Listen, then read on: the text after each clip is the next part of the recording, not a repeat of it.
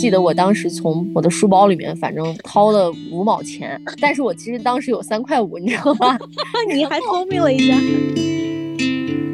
天呐，你长奶了！哎，我记现在都记得他这句话，但是呢，他就那个坏笑。反正他说完那个话之后啊，我就一直把自己的身体埋在那个就是书桌下面。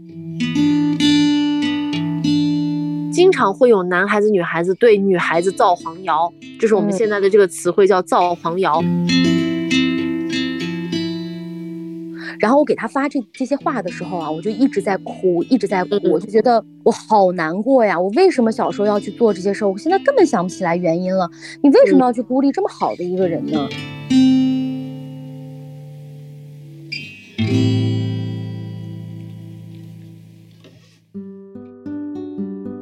欢迎来到机长之家，这里是虚拟出租屋里的隔空对谈，这里是相隔千里的姐妹云聊天儿。我是爱静，坐标兰州；我是萌萌，我在北京。哎，说实话，我这个人啊，从来不吃任何人的安利，就是你给我讲什么这个电视剧很好看，你要去看一下，我从来不看。但是呢，最近啊，这个特别火的《黑暗荣耀》是爱静暗头安利给我的，然后我就开始看了，从去年的第一季一直追到刚刚结束的第二季。讲真，我刚开始就是冲着这个宋慧乔来的，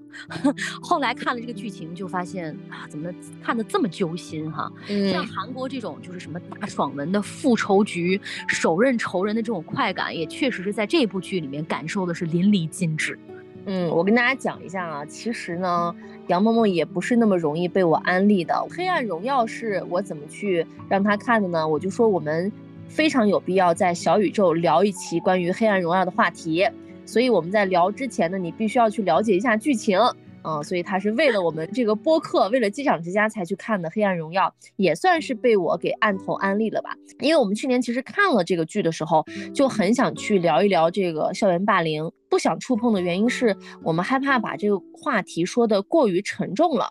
所以呢，在看这个剧的时候，我们可能讨论到的更多的一些内容，就是有关于，呃，比如说宋慧乔的一些这种状态呀。很多人其实是在第一部的时候吐槽她的脸垮了，然后说她有这种明显的衰老啊，等等等等。但是我其实跟大家的感受都不太一样，我反而是从《黑暗荣耀》这部剧开始 get 到宋慧乔在。骨相和皮相上的优越性了，嗯，所以我觉得乔妹真的是好美呀，而且最关键的就是人家在不同的年龄阶段都有不同的美，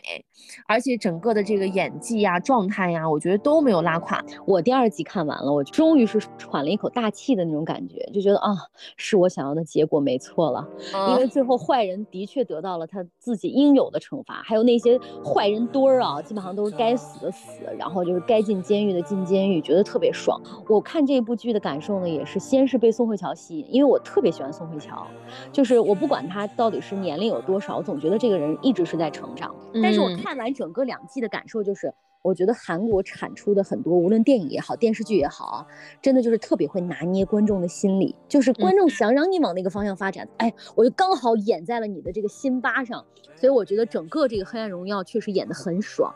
但是我们又不得不反思其中一个很重要的话题，就是这部剧贯穿始终的“校园霸凌”这个词。这个词说实在的，我觉得就这几年的时候，我们好像才提起来的。但是校园霸凌，我们仔细想一想哈，在我们小的时候，甚至是更早以前。好像很早就发生了。我们在上学的时候啊，或多或少的都会有这样的经历吧，精神上的也好，或者是肉体上的一种不让人不舒服，而且我觉得对我们的成长可能也会产生着或多或少的一些影响。所以呢，就是有这些经历，我们在成年之后又会给我们带来哪些反思和感慨？这个是我们今天要着重聊的。其实我们在聊这个话题的时候，我们有交流一些自己童年，包括青少年发生在自己身上的一些事件，我们就发现。小孩子在小的时候是真的不懂善恶，很多人你发现他在小的时候是很有那种恶的苗头的，他是要经过人的教育，经过环境的一些这种洗礼和经过自身成长的代谢，他才会把这些恶慢慢的给代谢掉的。我们最早的时候。在刚刚进入到这种社会群体当中，开始上学，开始进入到这个集体生活当中的话，总有一些人会生出那种你不知道从哪儿来的这种这种这种恶。所以我们回想了一下，嗯，嗯觉得很后怕的一点是，第一，我们曾经有过那么多，呃，现在看来其实是霸凌的行为，但是我们当时毫无所知，以及我们不知道该如何处理。更恐怖的一点是，我们其实也有很多行为可能曾经是和校园霸凌擦过边的。嗯，就是我们的这些无意之间的行为，也许会对其他的同学造成这种心理阴影也好，或者说在当下是没有办法去释怀的一些点也好。所以我觉得我们今天呢，就相当于是一个摊开去说我们成长的过程当中那些可能已经尘封很久，我们都没有想起来，但是看到这部剧的时候，那些记忆又隐隐回来的这些内容。嗯，虽然没有像电视剧里面拿这个卷发棒烫人这么恶劣的事情啊，但是我觉得小时候关于什么打架呀，然后甚至是被高年级的同学叫出去呀，我觉得现在想起来都觉得挺后怕的。因为为为什么咱们上学的那会儿老说说，放学门口等我？哎，我真的仔细想了一下，我觉得上学的时候有人对我说放学门口等我是一件很害怕的事情。嗯，我觉得有这个印象呢。嗯，我不知道你是从什么时候开始啊？我是在小学的时候，很明显就是有这样的风气，就是会有一些人相对来说早熟一点的同学，我们那个时候把它叫混社会的。嗯。他会去认识很多，呃，这个可能没有在上学的呀，或者是高年级的这样的一些我们说的小混混。总之呢，就会有这种哥哥姐姐可以罩他啊。那么这些人呢，就感觉在班上是可以去为所欲为，然后以此相要挟。那个时候，我现在回想起来，有一些记忆，就是你总是能在校门口里见到一些闲散的人员。我小的时候，在我们学校当中有一个专有名词，就是节前。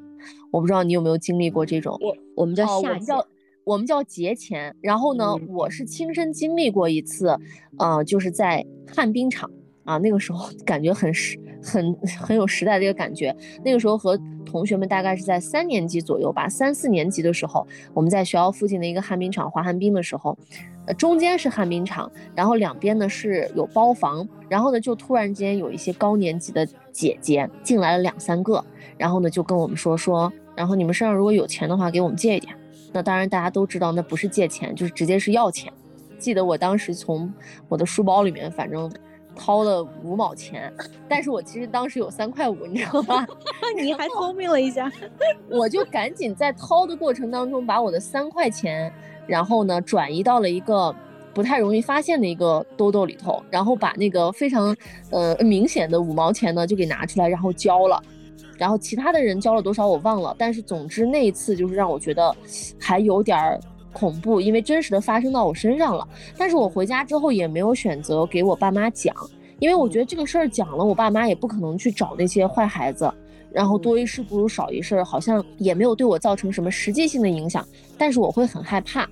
然后我也会对那些在校外有这种勾结的人，就是敬而远之。我因为我觉得这种社会关系是有点复杂的，对，所以现在想一想，一直蔓延到我们初中、高中，其实都还有这种类型的，就是校那个时候不叫校园霸凌，那个时候叫校霸。每个学校都有自己的校霸，然后这个校霸呢，就像是那种黑社会一样的存在，好像他们跟社会上的人也有一些勾结，然后甚至会分不同的派系。你知道，我甚至有一段时间是这样的，就是当时我也有一些这种哥哥姐姐，因为父母认识，所以他们在学校里面就是这种所谓的混得很好。然后就会跟我说，如果谁要在学校里面欺负你的话，你就来找我，我就会收拾他。然后我那个时候甚至就会有一种感觉，就是我说咋没人欺负我呀？就是如果说有人欺负我的话，我找我哥我姐，就是 给我撑撑腰啥的啊。但是我自始至终整个学生时代没有行使过这样的权利，嗯。哎，你说这个我也想起来，我因为我有一个表哥，这个也是我表哥说，如果学校里面有人敢欺负你的话，你就来找我。但是因为我表哥比我大很多，我上小学的时候他已经就是毕业了，所以其实也确实没有机会找我表哥。当时上小学的时候啊，因为你知道我我呢从小就是属于。性格比较开朗，然后呢，整个人又比较高大，在我们班里头呢就比较厉害。我们当时老师就说杨萌很厉害，就把这个词儿就灌给了我。所以呢，其实小学的时候基本上没有人敢欺负我。但是我那会儿呢，就是因为是这种性格，所以呢，就是很喜欢跟同学开玩笑。我印象很深的就是我二年级的时候，好像我们班呢转来一个一个南方来的一个小姑娘，又很瘦又很小，又不会说普通话。当时呢，老师就安排我跟她做同桌，音乐课上的同桌。当时她没有书，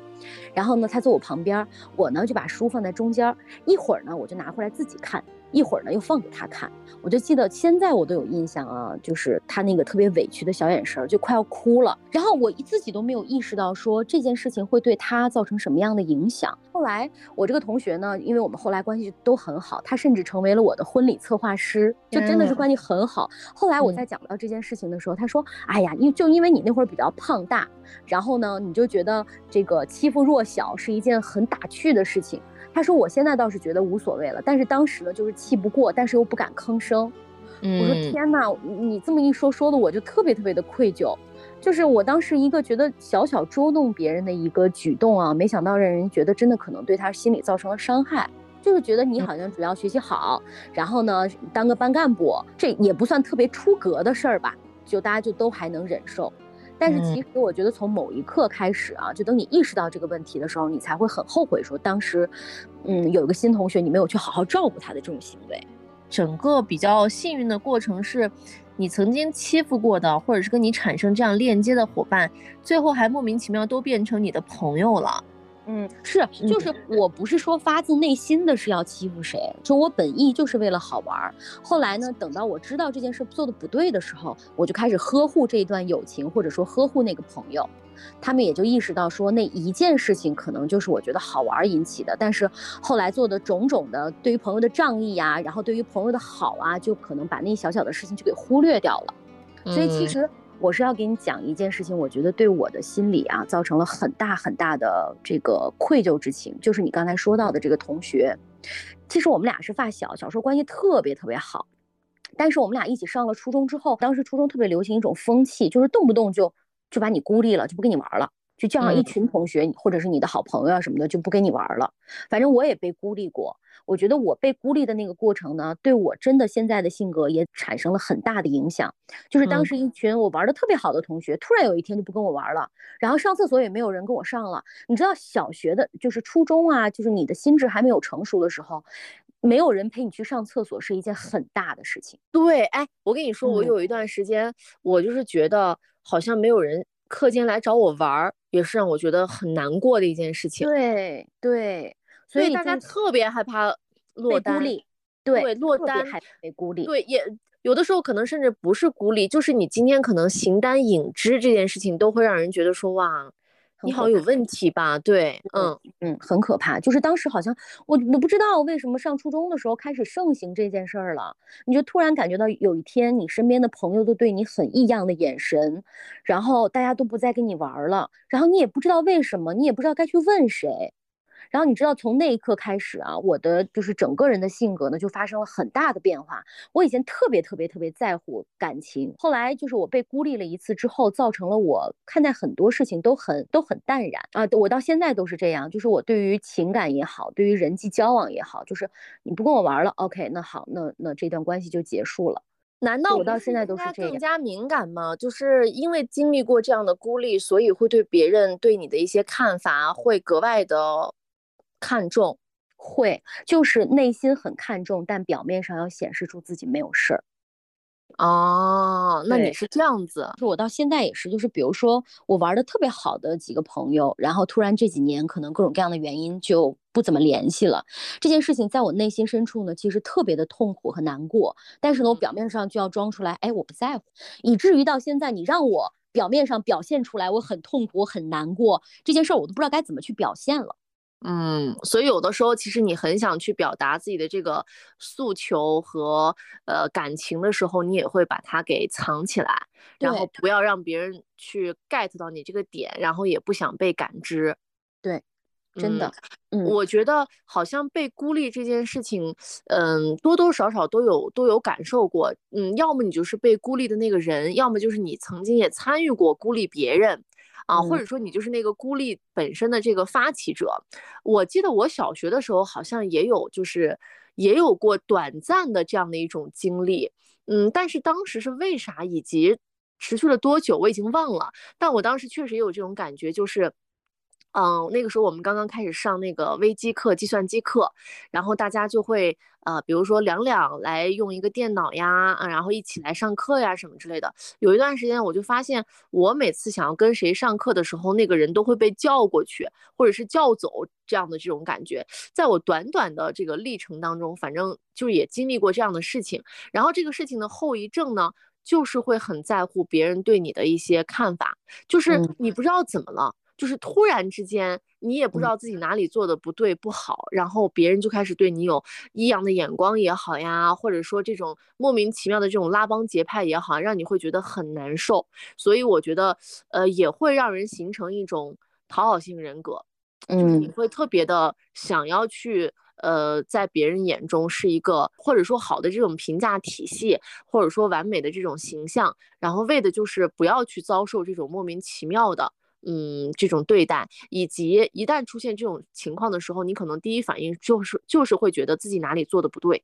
对，真的是，就是我我在经历这件事情之后，我才知道这件事儿对一个人的影响有多大。嗯，但是呢，我在被孤立之前，曾经孤立过一个同学。嗯，就是我刚才讲的啊，这个同学呢，我们俩小时候关系特别好。上了初中之后，我忘了为啥。就是，反正我们一群同学就开始孤立他。我记得他过来当时找我聊天的时候呢，我就像没听见一样。然后呢，这个过来说咱们俩一块放学吧，我我就又去找别人，我也忘了是什么事儿。反正就是有这么一个过程。直到我们上完大学，都已经开始工作了，我越来越觉得这件事情特别特别的愧疚。去年的时候，我重新拿到了这个同学的微信，我第一时间鼓起勇气，我就给他发了几个字，我说是你吗？他说对。然后还是很正常的。我说你现在在哪里呀？他说我现在在上海。我二话没说，我就说我说我想给你道歉。他说咋了？我说我上初中的时候，嗯，我孤立你是我的不对。然后我给他发了好多这样的信息。我说我只想对你说对不起。然后我给他发这这些话的时候啊，我就一直在哭，一直在哭。我就觉得我好难过呀。我为什么小时候要去做这些事儿？我现在根本想不起来原因了。你为什么要去孤立这么好的一个人呢？我当时就一直跟他道歉，然后他说真的没事儿，他说对我来讲这件事儿已经过去了，而且对我也没有什么影响，但是我觉得一定对他影响很大，因为后来他在班级里面也没有怎么再发生了。然后他其实小时候学习特别好，我就是我们班特别瞩目的那个人啊。后来呢，在我们班的存在感就特别弱，几乎他也不跟任何同学联系，也没有人知道他的下落。我真的都觉得他会不会是跟我们小时候的那一次孤立有很大的影响。然后我就一直在问他，我说如果我要去上海的话，我可以见一见你吗？我说我我只想对小时候的这件事儿就是特别诚挚的道歉，因为我特别特别的后悔。然后他说真的没事儿，但是欢迎你来上海找我玩儿。我我现在都已经不知道他到底长成什么样子了啊！但是我真的就是。除了想道歉之外呢，就是那种，嗯，对别人做了不好的事情，你现在长大了回想起来才知道那件事特别不好的时候，你就那种愧疚之心，你就觉得好像此生很难去偿还。嗯，就是发生在我身上最严重的事儿，就是想起来会觉得很难过。但是所幸你还有机会联系到你的这些同学，我觉得更多的同学都是。只活在记忆当中了，可能这辈子都没有机会再去见到了。因为我呢，我觉得我是一个从小到大在学校当中是受到嗯优待的那一批学生。就是也不是自夸吧，就是从小到大是属于学习在班上比较好，然后呢，在文艺方面又比较突出，有特长，然后呢，又和老师呢关系处的比较好，而且我的爸妈呢又会给我一些十足的安全感，就是我认为我爸我妈的职业也好，或者说社会地位也好，方方面面也好，都会给我这种底气，就是如果说在学校里面有我 hold 不住的事情，然后有人真的欺负我的话。嗯，如果在我承受范围之内，我可能不会跟我爸妈说，因为我觉得我自己能解决，多一事不如少一事。当有无法解决的事情的时候，我是一定会告我爸妈的。那告我爸妈的时候，我爸妈也一定会站在我身边。所以，我其实从小到大，我觉得我都是，嗯，受到，嗯，所以我都是觉得从小到大，我是属于那种相对来说不会受到困扰的这种孩子。但是，你看，在我的成长过程当中，我依然有很多次这种很明显的感受到恐惧的瞬间。那你就更别说在班上那种。又没有人照，又不认识高年级的哥哥姐姐，然后他们的爸妈呢，可能对他们的教育也没有那么的让他们有底气，那他们该怎么办呢？就是我现在会回想起来这些小孩的时候，我会觉得有点难过，然后有点就是心疼。记得那个时候，我有一个小学的同学啊，男同学，名字叫杨红星，我到现在为止都记他的名字。他们家住的那种很很小的那种土房子。呃，然后呢，他整个人是比其他的男同学都要矮一头，就不是我们正常的那种发育的那种男孩子。嗯，整个人非常瘦小，那个脸颊呢就像是那种小猴子一样那种状态，特别窄，然后眼睛呢又圆圆的很大，就是你感觉是有点那种营养不良的那种状态。然后穿的鞋呢没有穿过皮鞋，永远都是穿那种小布鞋，你知道吧？特别瘦弱。嗯，然后我就觉得他特别善良，然后人又特别好。每次呢做卫生的时候又很认真，但他就是因为家庭条件不好，外加上学习不好，老师呢也经常会批评他。那班里的这些男同学啊什么就更不用说了，就经常会欺负一下他呀，或者怎么样一下他。我那个时候就特别的护着他，我觉得男女孩子好像本来就比男孩子要成熟一点嘛。然后那个时候我就会对他。呃，产生这样的这种同学之间的这种关爱的时候，我觉得真心是想帮他，我不希望他在班上是那种被人欺负的那种状态，我就看不惯。然后呢，那个时候班上就有一些那种调皮的男孩子就会说说，就是他给他当妈，说我给那个男同学当妈怎么样之类的，然后同学们也会嘲笑他。那我听到这种话的时候，我就觉得这些小孩怎么这样呀？嗯，就好坏呀，就是为什么要去欺负别人或者怎么怎么样？嗯，但是现在是对你来讲，当时造成了什么困扰吗？我也觉得很受伤啊，因为我觉得我也是个小女孩，然后我被说是给别人当妈，但我明明在做一件我认为是正确的事情，然后我就会觉得说很难过。哎，你刚才说到说爸妈其实是你的底气，我们当时有一种氛围啊，就是如果谁要是告家长或者是告老师的话，是一件很不耻的事情。你们有这个氛围吗？我没有。哦，那你看我我们当时就是不敢告老师，也不敢告家长，因为如果一旦告家长或者告老师的话，全班可能就会不管是孤立你也好，或者说在背后说你也好，你就会觉得被霸凌和告家长这件事情，我宁愿被霸凌。嗯，好像会形成那样的舆论氛围，就这个事儿是我们学生之间的事儿，你不要弄到老师那里去，更不要弄到家长那里。就你知道，在你说这句话的时候，我就在回想啊，因为我小时候也。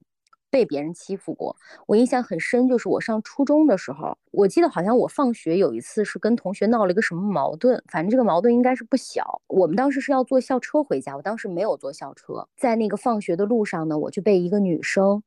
扇了一巴掌。妈呀！然后当时呢，被扇了一巴掌之后呢，我也扇了她一巴掌。这件事儿呢，我们就觉得就过了。但是其实我当时很害怕。我当时也因为晚回家了嘛，我妈就问我去哪儿了，我都没有就是把这件事说出来。这件事可能到现在为止，我我爸妈可能都不知道。嗯，我现在想起来，就是我不敢告家长，也不敢跟老师说，我害怕说让别人知道我告家长或者是告老师，别人就会孤立我。但是呢，我也不知道到底是该哭啊，该难过呀，还是该怎么着。也不知道该去求助谁，也不知道自己心里到底发生了什么样的变化。那以后呢，就是啊，我就只是学习就 OK 了，然后我对这些人呢就敬而远之。嗯，就是我们在父母面前表现出来的还是有限的。我记得我有一年呢，也是在大概十几岁刚上高一的时候，然后有一次跟着我妈呢，就是跟单位上一起出去，呃，相当于是这种团建旅游这样子。然后我们去香港，然后我们。几个小孩呢就坐在一起，其中有一个女孩呢是，嗯，河南来的一个女孩，然后呢她就是梳着那种爆炸头，然后头发是有染过的，然后整个人的装扮也比较的成熟，但是呢长得是比较可爱的那种类型。然后她当时呢就跟我跟我们讲了很多她在学校里面怎么去欺负别人的那些那些事儿，但她呢其实在她的家长面前是非常的乖巧的那种感觉。但他跟我们讲的时候就说说，你知道吗？我们学校里面有几个那种，就是那个时候会嗯叫女孩子，比如说不好的这种词，就是说她很贱呀。我觉得甚至是更这个过分的词汇，比如说会说那个人是什么马叉虫啊，嗯，对不对？那个时候就是说一个女孩子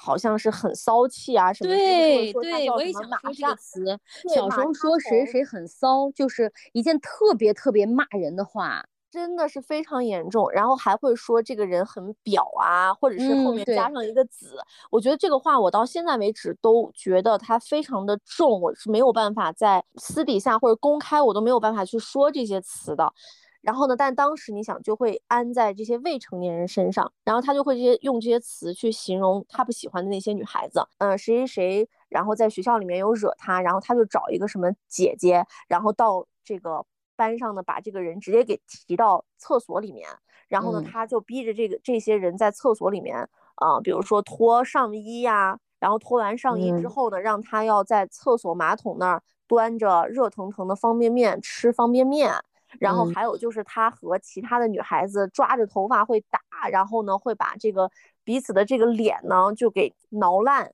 嗯，又说说我现在才嗯十七八岁，我准备呢就是再玩几年，再谈恋爱谈几年之后呢，啊，我就二十岁的时候找个老男人嫁了。我那个时候就是整个人被震惊到，我就觉得天呐，就是我们好像都是差不多的年龄，怎么感觉是两个世界的这种这种人一样？听到的所有这一系列的事情都让我觉得不可思议。然后等到那个假期结束之后呢，我就跟我的同学们去同步这些的时候，大家都觉得哇，说你竟然接触到了这样的人，然后说还有这样的这种故事。你刚才说的那个情况呢，其实我在我们高中算是司空见惯，就经常会好像谁谁谁就被拉到厕所里面就怎么样了，要不然女孩子就是为男孩子，要不然呢就是谁谁谁看谁不顺眼。现在想起来都是觉得很可笑的事儿啊！你知道我后来再问了一些零零后，我在问我说：“哎，你们还会有这种就是被欺负呀什么？”他们说还是会有。就是我想说的是，嗯，包括我们以后可能也即将在不久的将来，如果说我们为人父母的时候，其实真的要关注到的问题是什么呢？就是校园霸凌，它不光是像我们看到的那种。特别外在的，比如说你的身上有什么，嗯，这个伤啊，或者说你这个钱被劫了呀，这些东西，就是在学校里面很多行为其实都算是霸凌，身体上的霸凌和心理上的霸凌是同样重要的。就像我们刚才所说的，经常会有男孩子、女孩子对女孩子造黄谣，就是我们现在的这个词汇叫造黄谣，会捕风捉影的说一些这种坏话。我记得那个时候在学校里面，经常就是每个班好像都有那种听起来很风流的女孩子，嗯，然后大家会经常造的黄谣是什么呢？就是说，嗯，她这个假期去堕胎了，或者说她这个假期去做人流了，她跟谁谁谁什么社会上的人怎么怎么样，就是这些。我我觉得我们甚至很多人的这种性教育都是通过这种造。某个女生或者是什么男生和女生之间的这种黄谣，然后得到的一些这种不完整的这种讯息，就是现在暂且先不说真假，我觉得可能这种精神上的这种折磨和言语当中的暴力，也真的不比那些被被烫啊，然后或者是被打呀，嗯，最难去消除校园霸凌的一点，就是它的形式和它所存在的这些隐性的这种方式，实在是太普遍了。当时孩子们的心智还没有定，他根本不知道那个事情意味着什么。你说这个，我突然想起来啊，就是我上小学四年级的时候，那会儿来大姨妈。嗯，你想，小学四年级来大姨妈，算是比较早的那一批了哈。嗯，然后有几个女生说啊，你也来了，我也来了，我们就把这个事儿觉得悄悄的就当我们的秘密在讲。然后有一次我进教室的时候，突然发现我的书包被翻了，就是几个男生还有几个女生就在一边偷偷的笑。我一看我的书包就被翻出来两片卫生巾，哇，我就当时就气哭了。我就看了一下，我说谁翻的？然后他们就在那笑着指一指谁，然后我过去就把他们一顿胖啐。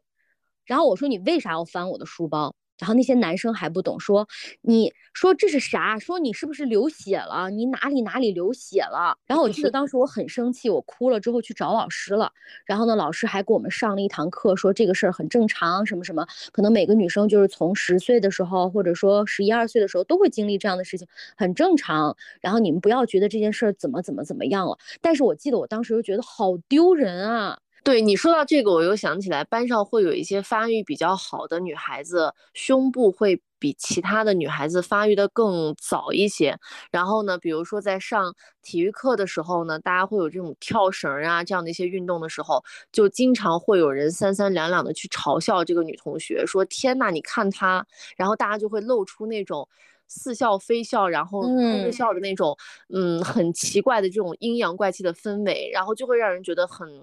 我觉得那个当事人就会觉得真的是很羞耻、很耻辱的这一件事情，就是导致我觉得人对于自自己这种身材这个认知都是不太好的。就是就是长大了以后，我觉得我遇到的人很多人他会给女孩子这种身材正向的鼓励，我们会顺着她的优点去说。比如说有一些女孩子可能胸部比较大，那就会说哇你身材好好。然后呢，如果说胸部比较小的话，就会说哇你好时尚，你穿衣服很好看。所以你想想。我们都到了这么多年的时候，想起这些事情的时候，依然是历历在目。如果是作为亲历者来说的话，你这个心理阴影有多大？我跟你说，我也是发育比较早的那一波孩子。然后突然有一天，我妈给我买了一个紧身的毛衣。小时候不懂，反正就穿着去上学了。我记得我当时有一个同学啊，就是我的同桌。然后呢，我就是正常上课，然后他突然坏笑的一个男生跑到我跟前说：“天哪，你长奶了！”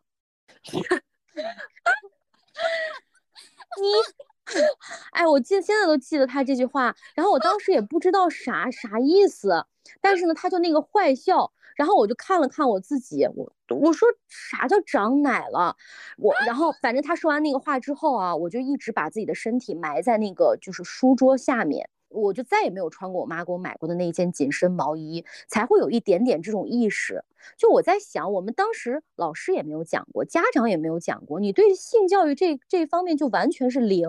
你不知道这个到底是什么情况。虽然这个事儿对我来讲没有造成什么影响，但是我就觉得我不知道现在的教育是什么。但是这种很正常的现象，我我希望现在就是不不会再有这种让我们现在看来觉得很可笑的一些孩子们的言论。也许现在孩子们很成熟，知道那个。叫发育，但是我们小时候真的是不知道，根本没有人会给你讲这件事情。你要这么说的话，那大家在这个发育的过程当中，都会有因为自己的特征而遭受到一些这种取笑。比如说那个时候，对于戴眼镜的人，就会叫他们四眼田鸡呀。然后对于我们这种皮肤黑的人，然后就会在班上会被排名，你知道吗？然后我们班，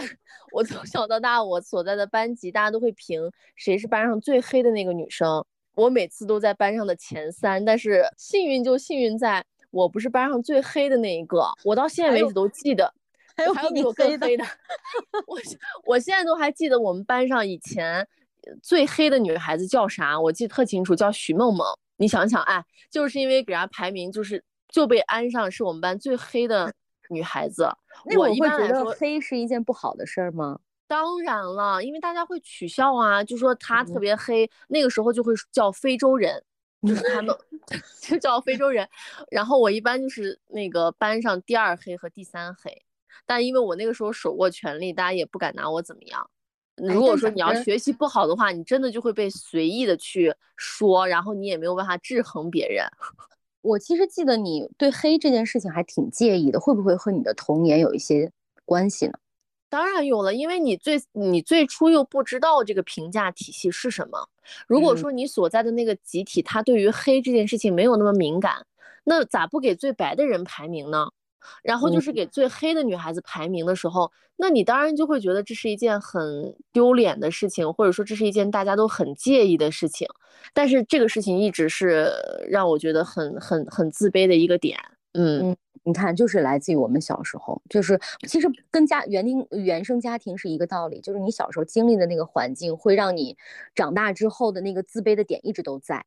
嗯，前两天其实看到一个数据，我觉得挺让人触目惊心的，就是校园霸凌这个事儿其实并没有离我们远去。就是据现在的不完全统计，有两亿多青少年都曾经遭遇过校园霸凌。这个校园霸凌其实就指的是。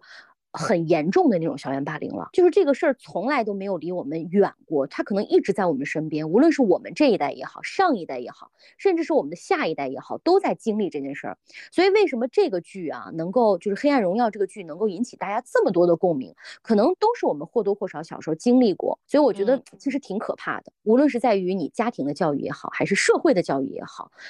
校园暴力都应该是从。就是从小开始教育的，而且是从方方面面开始教育。就在我们讨论《黑暗荣耀》这样的剧的爽点之外，其实每个人可能都会在记忆深处的某一个点会被触发。嗯，可是我们在成年之后，好像又没有这样的机会去交流自己曾经的那些往事。所以我觉得这一期节目呢，也是以我们俩，嗯，也想了很久，嗯，交流在这儿的这些这种过去的事例。嗯，我希望就是大家如果说有一些不能释怀的一些点，在听完这期节目之后，如果你愿意告诉我们也好，或者说你愿意告诉你身边的人也好，嗯，或者说你是像萌萌一样，曾经可能对某一个人是有这种情感上的嗯亏欠或者是被亏欠的这个状态的时候，也可以把这个结打开，因为。嗯，我其实，在前段时间有看一个视频嘛，这个视频呢，他说有一种自我疗愈的方法，就是你想一想，你十几岁或者是你很小的时候的那个你，就你幻想一下，这个你就站在你面前，你最想对他说什么？包括那个视频的主角讲述者，他讲到这儿的时候，他就。崩溃了，他就开始大哭了。他说，因为他想到曾经的那个自己的时候，他觉得曾经的那个自己很可怜，然后他也想给那个自己有很多很多的一些鼓励和爱。所以，这都是我们可以和过去的自己和解的一种方式。你对着曾经的那个自己说出这一切释怀的时候，你也能放下一些事儿吧。觉得我看完那个电视剧之后，我发现怎么这么夸张啊？我都。很难想象，说这太残忍了，怎么会干出这种事情？就我真的以前也没有听说过，我也没有见过，但是我相信它也一定存在。就是尤其韩国喜欢拍这种在校园里面的很真实的事情。然后我看到网上有一些帖子说，文东恩的原型里面，这个故事里所有的恶人都是没有得到相应的惩罚的，对他们都过得很好。所以为什么这个剧让人爽的点？我觉得还有一点就是大家心里的那种渴望，还是希望这种曾经伤害过自己的这些事情，令人大快人心的这个结局。但是往往现实是要比剧中要更加残酷的。只有从我们身体力行去做，去了解到更多这方面的内容，才能让这些现象，我觉得不能说是完全没有吧，但至少能够在我们这一代开始会往好的方向去发展吧。还有就是家长还是要教会孩子如何保护自己。嗯，就是我现在在回想起来，说孩子如果在学校里面遇到什么事情，一定要及时的给家长讲。而讲的这个过程呢，就是你和孩子在亲密无间的沟通，孩子真的把你当朋友，愿意把什么事情都跟你讲的时候，你真的能够站出来去保护你的孩子。我觉得这也是一个很重要的点，就是让和家庭有一个充分、充分的沟通和充分的认识。另外呢，就是如果遇到特别恶劣的事情的话，是要求得整个社会，甚至是要求得警方的帮助的，因为这不仅仅是，嗯，大龄的事情了，这很多事情其实就是犯罪了。它并不是简单孩子和孩子之间的事情，它真的就已经牵扯到人性的恶被勾出来了。本来我们想把这一期聊得非常的搞笑，因为我们还有很多。觉得很搞笑的一些学生的往事，但是聊着聊着，其实也牵动了我们很多的一些嗯回忆。好的，那这一部剧其实也已经接近尾声了。如果你无论是对《黑暗荣耀》有什么样的感受，还是说我们在学生时代有什么样的经历，都欢迎大家在评论区里面和我们来分享。好的，那今天就这样了。好，拜拜，拜拜。